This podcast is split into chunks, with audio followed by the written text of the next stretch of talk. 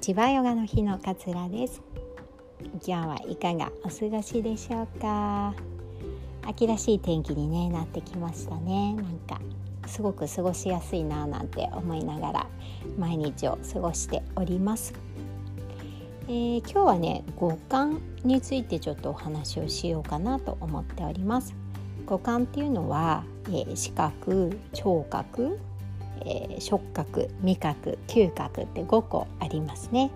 えー、見るもの聞くもの触るもの。味匂いですね。ヨガではこの五感をコントロールする練習をしましょうっていうふうに言われているんですね。プラティアハラ感覚をま制御するみたいな言葉がねあるんですけれども五感をセーブする五感をコントロールするって何ぞやって思いますよね。だからむしろ五感ってすごく大切じゃないですか。匂いとか、うん、触った感覚がどうとかね。そういうのってすごく五感を大切にしなさいってむしろね、教わってきたような感じがあるんですけれどもヨガではこの五感をコントロールする練習をしましょうっていうふうに言われてるんですよね。まあ、何のためにかっていうと心を沈めるためにっていうふうに言われています。その五感を感じることはすごく大切なんですけれども結局人の五感っていうのはいつも外側にこう向いているものなので外側に向いている限り自分の心っていうのはこう常にこう振り回されているわけでなかなか休まらないわけですね。静まらないっていう考えなんですけれどもなんか例えば買い物に出かけてなんかニンニクのすごいいい匂いがしてきたらあお腹すいたな。なんか久しぶりに餃子食べたいな。餃子って言えばビールだよね。あでもなんか糖質最近取りすぎてるしな。とかって言ってどんどんどんどん検索してくるわけですよね。でちょっと食べ物を考えることはやめてなんかちょっと秋らしい服を見に行こうかなって思ったらあこの靴も欲しい。このカバンも欲しい。このニットももうそろそろコートも新調したい。みたいな感じでどんどんどんどんこうう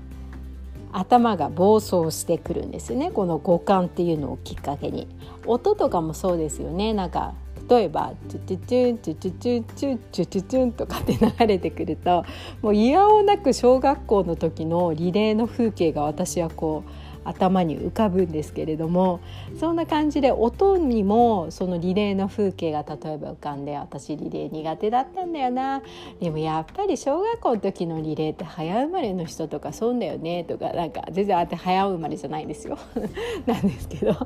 ていう風に感じたりとかどんどんこの五感が外側に向いていてこの五感が暴れ出すことに、まあ、野放しになっていることで。心がどんどんどんどんこう静まらなくなってくるんですよね。だからヨガではこの五感っていうのをコントロールしましょうっていうふうに言われています。なんかね例えば3分間じゃあ瞑想しましょうってなって3分間目をつぶって座っていましょうって言ってももう心はいろいろなあらゆる方向に行きますよ。あの五感を感じちゃうからねそれこそ。例えば救急車の音が聞こえてきたとかなんか、うんと、家にいたとしたら隣で誰かが喋っている声が聞こえてきたとか新聞ポストがあの入る音が聞こえてきたとか隣の家からいい匂いがしてきたとかもうどんどんどんどんね心がねあらゆる方向に向かっていくからあ3分忙しかったみたいな結果的になったりとかってするわけですよね。こんなにも心ってどっかにふわふわこう行ってしまうのかっていうふうに思うぐらいねそわそわするんですけれどもこの心がねしっかりとここに戻ってくれば落ち着くよ。静かな気持ちになるよ。安心するよみたいな感じで心のこう居所を作ってあげることがすごく大切だったりするんですね。どう考えても生きていく上では外側に意識って向いていくものだからそうじゃないと生活できないですからね。でもこう暴れた心を静かに安心できる場所っていうのをこう作ってあげているここにさえ戻ってくればいいんだみたいなところを作ってあげることがすごく大切なのかなっていうふうに思うんですね。だからこの五感を全て閉ざしてしまいましょうっていうのではなくて例えばなんかあのコーヒーを飲むんだったらそのコーヒーに集中する時間を1分でもいいから作る。あ香りがいい匂いだな。このマグカップにこの黒い感じのコントラストが美しいな。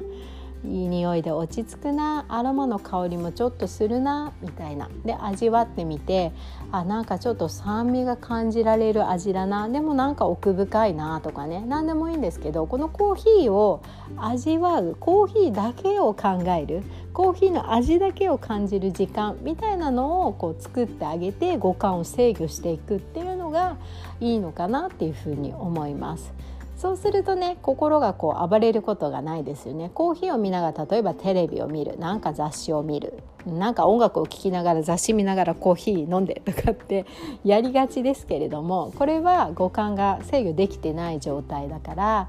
あの一日にねほんとそういう時間を少しでもいいからこれだけに集中する時間この五感だけを感じる時間みたいなのを作ってあげると心のこうバランスなんか暴れた時は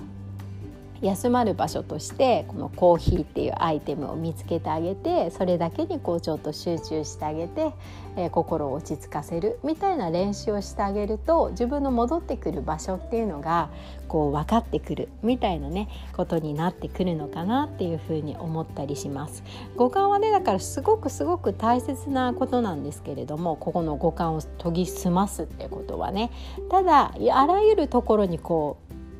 暴れ出さない こう野放しにしないで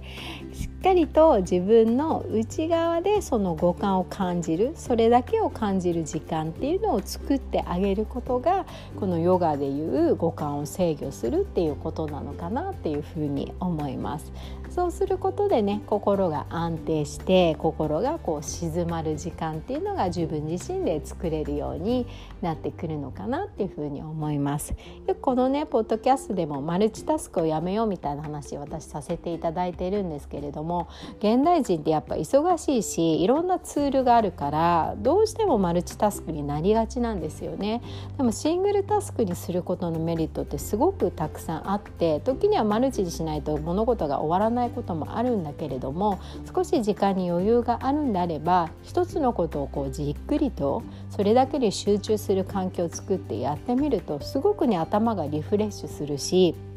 この脳みそがねあの活性化する。でも活性化するけどこう疲れないみたいな充実した活性みたいなのをね感じられるようになってきたりします。いろいろなね役割を日常あの担ってますから母親だったりえー、妻だったり働く人だったりとかね。例えば先生だったり私だったらヨガの先生だったり。いろんなこう役割を担っているのでどうしてもマルチタスクになりがちなんですけれども一日一回ねこの五感を感じる時間その一つのものに集中する時間1分でも最初はいいと思うんです。それを作ってあげると五感を制御できるようになって心を自分で沈める時間を作ることができるようになるのかななんていうふうに思っております。今日はねそんな話をさせていただきました。本日も聞いてくださってありがとうございます。良い一日をお過ごしください。さようなら。